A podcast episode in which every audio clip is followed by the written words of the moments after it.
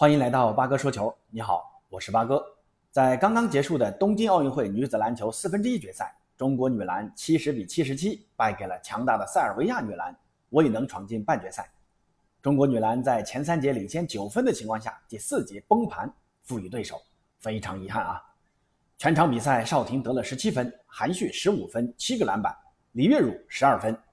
好，让我们来简单分析一下这场比赛，咱们中国女篮输在了哪儿？第一，失误。中国队全场总共有二十三次失误，这创造了小组赛以来最高失误次数。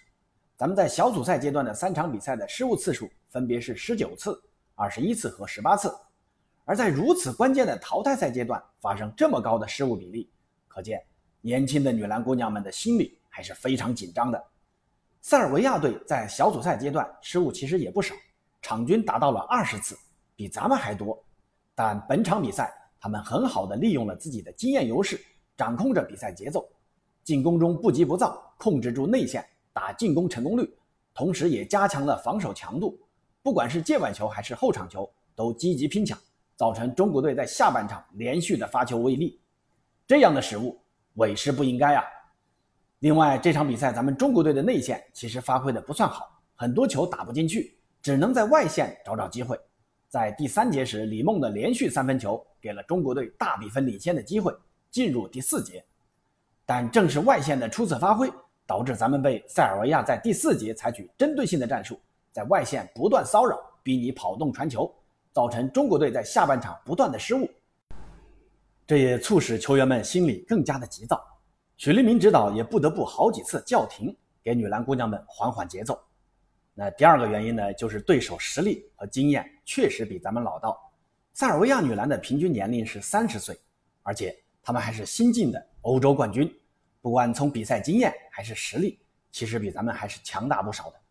咱们的平均年龄才二十五岁，非常年轻啊。这既是优势也是劣势。优势在于咱们敢拼，体能好；劣势就在于比赛经验比对方差，打落后球时心态会容易急躁。本来想抓住第四节对手体能弱的劣势，但没想到第四节开局被对手打了个十二比零的小高潮，那三节领先的优势完全被消耗殆尽，非常的可惜啊。最后一个原因呢，就是分组抽签，由于今年淘汰赛规则更改，不再按照排名进行分组，而是选择抽签的方式，于是作为头号种子的中国女篮八强战将面对 B 组第二的塞尔维，这也是三支小组。头名唯一一支遇到小组第二的球队，而东道主日本女篮则对阵种子队中战绩最差的比利时，这到底是造化弄人还是技不如人呢？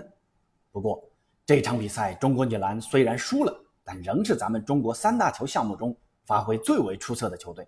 他们还年轻，像发挥出色的李月如和韩旭都才二十一岁，这届奥运会的表现也让我们对女篮有了更多的期待。希望中国女篮好好总结，继续磨合，补平短板。咱们三年后巴黎奥运会见。好，今天的节目到此结束，咱们下次节目见。